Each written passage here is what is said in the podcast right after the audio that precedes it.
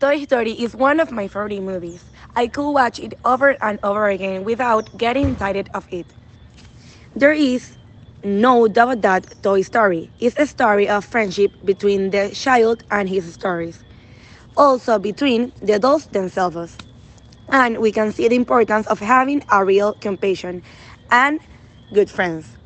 I also really like their humor, unforgettable essence, and teamwork. I love that they recount. It shows us and how they give objects and second life with recycling.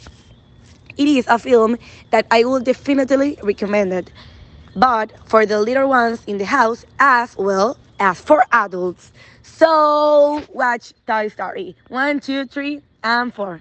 Oh, and 5.